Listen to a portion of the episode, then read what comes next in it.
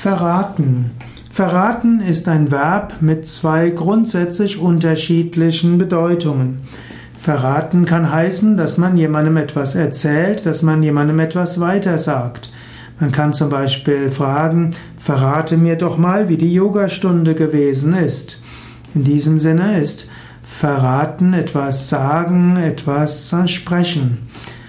Aber verraten kann auch heißen, dass man etwas preisgibt, was, was man nicht hätte weitersagen dürfen. Wenn man andere seine Geheimnisse verrät oder die Geheimnisse eines anderen verrät, dann ist das nichts Gutes. Und im schlimmsten Fall kann Verrat heißen, dass man jemandem das Vertrauen eines Landes verrät, dass man seinen Freund verrät. Im Zwischenmenschlichen ist Vertrauen etwas sehr Wichtiges. Wenn man das Vertrauen eines anderen missbraucht, dann kann dieser Verrat den anderen tief treffen.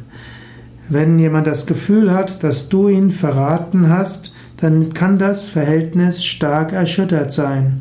Und ein Verrat wieder zurechtzurücken ist gar nicht so einfach.